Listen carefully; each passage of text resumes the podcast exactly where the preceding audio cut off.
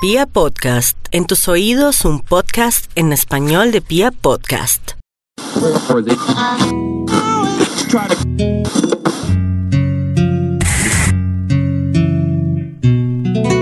La luz rasgó como un trueno las tinieblas y el mundo entonces de la nada surgió. Tres, cuatro, el universo, la tierra soleada, brisa la alborada de la creación, explicación dula, sabia que se agita, seres que se invitan a alabar a Dios. Todas las cosas tienen su historia. Para conocerla, bienvenidos a la nave del curioso Dr. Fleming. Tomémonos un tinto, seamos amigos, amigos, amigos, amigos, amigos. Tinto, tintico, una expresión tan colombiana como mi nacionalidad. Lo sé, en ocasiones no lo parezco, pero soy de acá.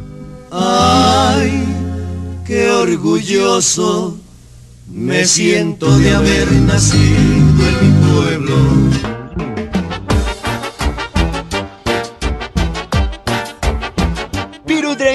Hoy no les contaré mi historia, sino la del grano por el que nos reconocen en el mundo, aunque en nuestro país no sepamos siquiera prepararlo, o de eso nos han acusado. ¡Bienvenidos! Y si quieren pongan a calentar agua, porque esta historia tiene mejor aroma que mi anterior podcast y del sabor, mmm, ni hablemos. Aquí mi único vicio, o por lo menos confeso, su majestad el café. Café.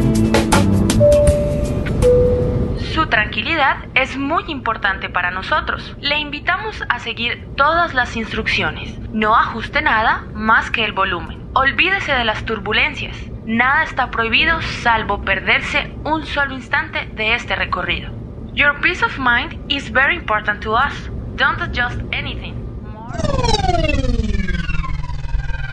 Gracias por viajar con Pia Podcast. Hoy apenas hemos recorrido 12.593 kilómetros y unos cuantos años atrás. Para ser exactos, nos encontramos hacia el año 850 en Abisinia. Tranquilo, aquí puede googlear. La leyenda empieza más o menos así. Érase una vez los Farlópez en pleno apogeo y holgorio. Se lo pasaban en grande, porque por allí se comentaba que la fiesta se la hacían con su cabra, a la cual le hicieron esta canción. ¡No! Pues sí, tiene que ver con cabras, pero no, no, no. Así no empieza la historia. Esto tiene más sentido. Es África y se dice que un pastor musulmán llamado Caldí notó un día que sus animales no lograban conciliar el sueño y se mostraban siempre muy activas y nerviosas. Lo único extraño para el cuidador era que sus cabras casi que se la pasaban todo el día masticando los frutos del cafeto, un árbol autóctono de aquel país. Las observaciones y suposiciones de Caldí llegaron a oídos de alguien con dificultades para mantenerse despierto y por supuesto sirvió como un perfecto chivo expiatorio, o bueno, cabrito expiatorio tal vez. Pues que se comprobaron las virtudes tónicas y excitantes del café. Café. Bien podría ser esta la historia que da origen al café y de paso a la comparación que reza de alguien desequilibrado. Este está más loco que una cabra, como bien lo señala Nicolás Artusi en su libro Café. Gaviota que vi a lo lejos, vuela muy alto. ¡Uy, pira! ¡Comenzó la novela! De cabra pasamos a gaviota, que no tiene nada que ver con la historia del grano, pero sí nos remiten a una de las más grandes producciones televisivas dignas de la pluma e imaginación de un gigante como Fernando Gaitán. Solo a él se le podría ocurrir una fragancia como café con aroma de mujer.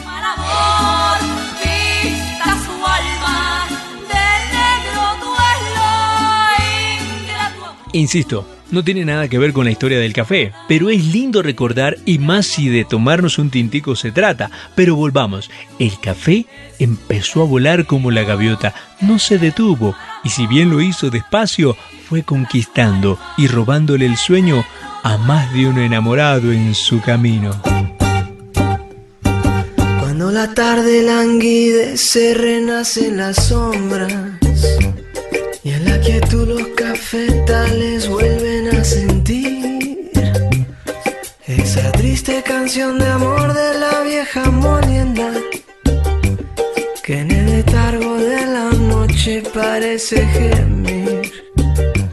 El café ya lo bebían en Siria y Turquía en el año de 1420 y sus primeros aromas llegarían como brisa matutina a finales del siglo XVI, cruzando la cordillera del Cáucaso y navegando el Mediterráneo hasta Europa.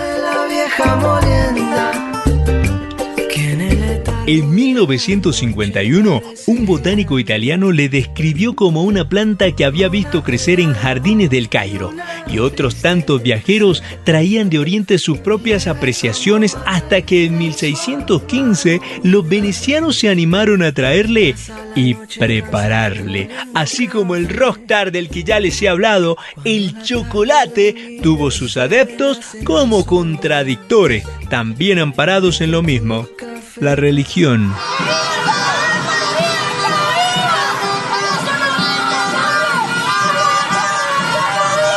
¡Ay, sorpresita! No estaba bien visto adoptar el consumo de una bebida propia de países infieles. Pero como el chocolate, también desde la iglesia vino su defensa. Y nada más que del mismísimo Papa Clemente VIII, quien sentenció ante su curia y luego de beber una taza en su presencia. No siempre todo lo de los infieles es cosa mala, hijos carísimos. Ojalá que llueva café en el campo, que caiga un aguacero de yuca y té, del cielo una harina de queso blanco y al sur una montaña de berro y miel.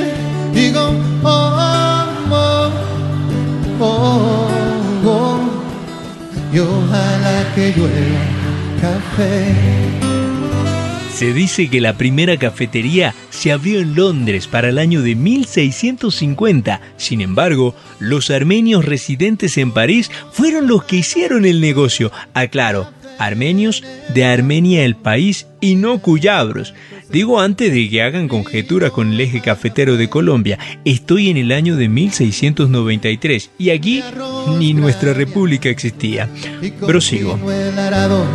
con tu querer y digo oh, oh, oh, oh, oh. Los armenios abrieron enormes cafeterías en las calles de Saint-Germain y de Bussy, pero no contentos con ello, regaron ejércitos completos de vendedores ambulantes que llevaron aquella bebida oscura por toda la ciudad. Le fue tan bien que para 1963 ya habían más de 300 cafeterías en París y otras tantas en Marsella, de donde dicen se inventaron el carajillo. En otras palabras, se les ocurrió ponerle ron al café. Se dice que aquellos carajillos o café fuertes cada vez eran más ron que café y cortesía de su clientela más asidua, marineros.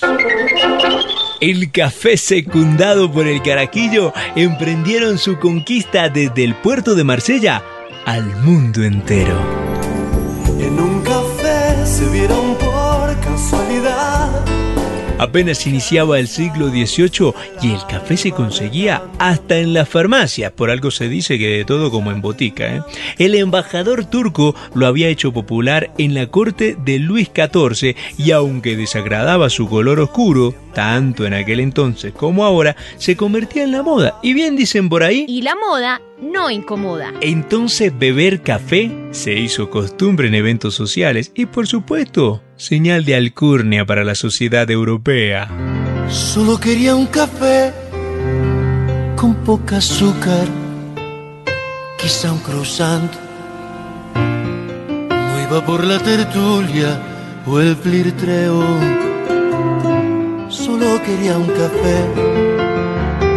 Quise echarle algún vistazo a las malas nuevas de los diarios o sacudirme a finales del siglo XVIII, el conde Rumford, amante del vino, terminó consagrándose al café, inventando la primera cafetera. Esto le valió aún más reconocimiento a nuestra bebida estimulante.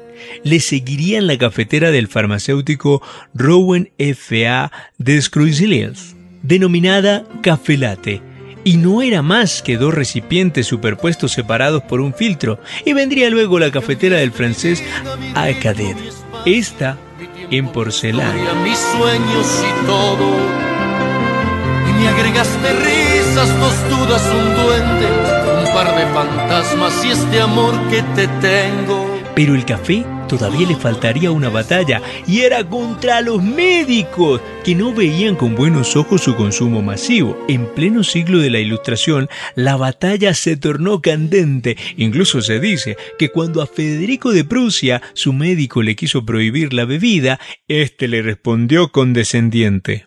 A ver, hijito, ahora bebo menos. Ahora solo seis tazas en la mañana y una jarra entera a la hora de la comida.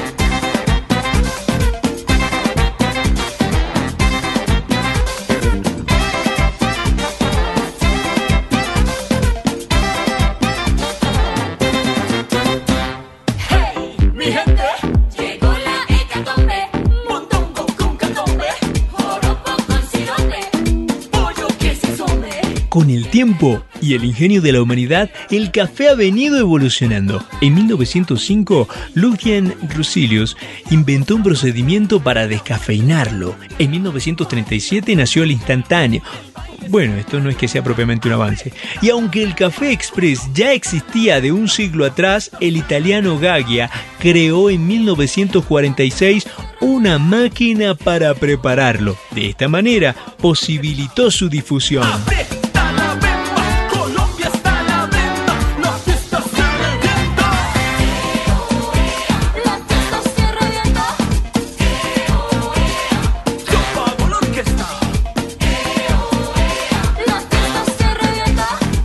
Se dice que a mediados de 1730 el café arribó a Nueva Granada y por Oriente, así como muchos de nuestros hermanos por esta época.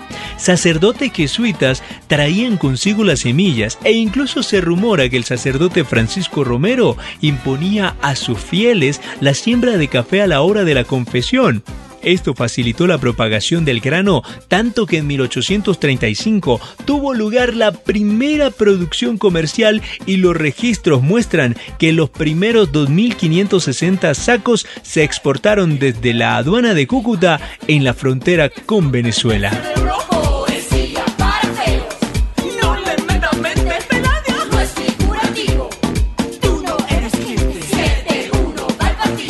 El cultivo de café, motivado por los primeros visos de comercio exterior, rápidamente se fue propagando por Santander, norte de Santander, Boyacá, hasta llegar a la zona del Viejo Caldas, Antioquia y norte del Valle y Tolima, donde habría de establecer su más célebre estancia. El clima, el terreno y su gente de acento particular. Ser un poquito malicioso. Tú también, mamacita. Propiciarían el ambiente perfecto para producir el mejor café, reconocido a nivel mundial y según Hollywood, digno de Dios.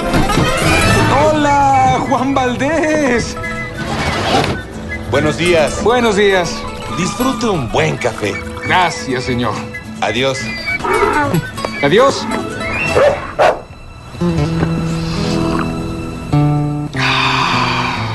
Este es un fresco café de montaña directamente de Colombia. Es Jim Carrey fungiendo como Dios en Todopoderoso. La escena describe tal vez uno de los comerciales más caros para la industria cafetera en nuestro país. Aún así, nunca me he explicado por qué, cuando hablan de Latinoamérica en Hollywood, la música suena flamenco. Es casi una constante en aquellas producciones. Bueno, afortunadamente eso ha cambiado. Para nuestros días, las de ahora usan reggaetón. Tu patria es mi patria, tu problema es mi problema. Gente, gente, tu bandera es mi bandera. Hace unos años nos visitó el famosísimo chef francés Paul Bocuse, que en paz descanse, y una de sus principales críticas fue que en la tierra del café no pudiese beber por lo menos una taza decente en los hoteles. Y es que según esta eminencia, aquí no lo sabemos preparar, algo que ningún experto salió a desmentir. Por el contrario, ratificaron. Rojo sangre que sangra, que sangra, que sangra. Café y petróleo, cumbia del mar, joropo del llano, aguardiente. Las razones para no preparar un buen café son varias, empezando por las económicas. El café de calidad cuesta. Por conservarlo caliente, usamos recipientes como grecas o termos, lo que hace que el café pierda sus propiedades aromáticas y hasta se convierta en una especie de peligro para la salud. Y la que más me duele a mí, que muchos hogares, y me incluyo, acostumbramos prepararlo con panela. Perdónenme, he pecado. He pecado, he pecado. Mira, no te acerques a mi lado. Aún con todo y ello, lo seguiré haciendo y siempre que pueda, no malgastaré la oportunidad para tomarnos un tintico. ¿verdad? No les conté por qué le decimos tintico.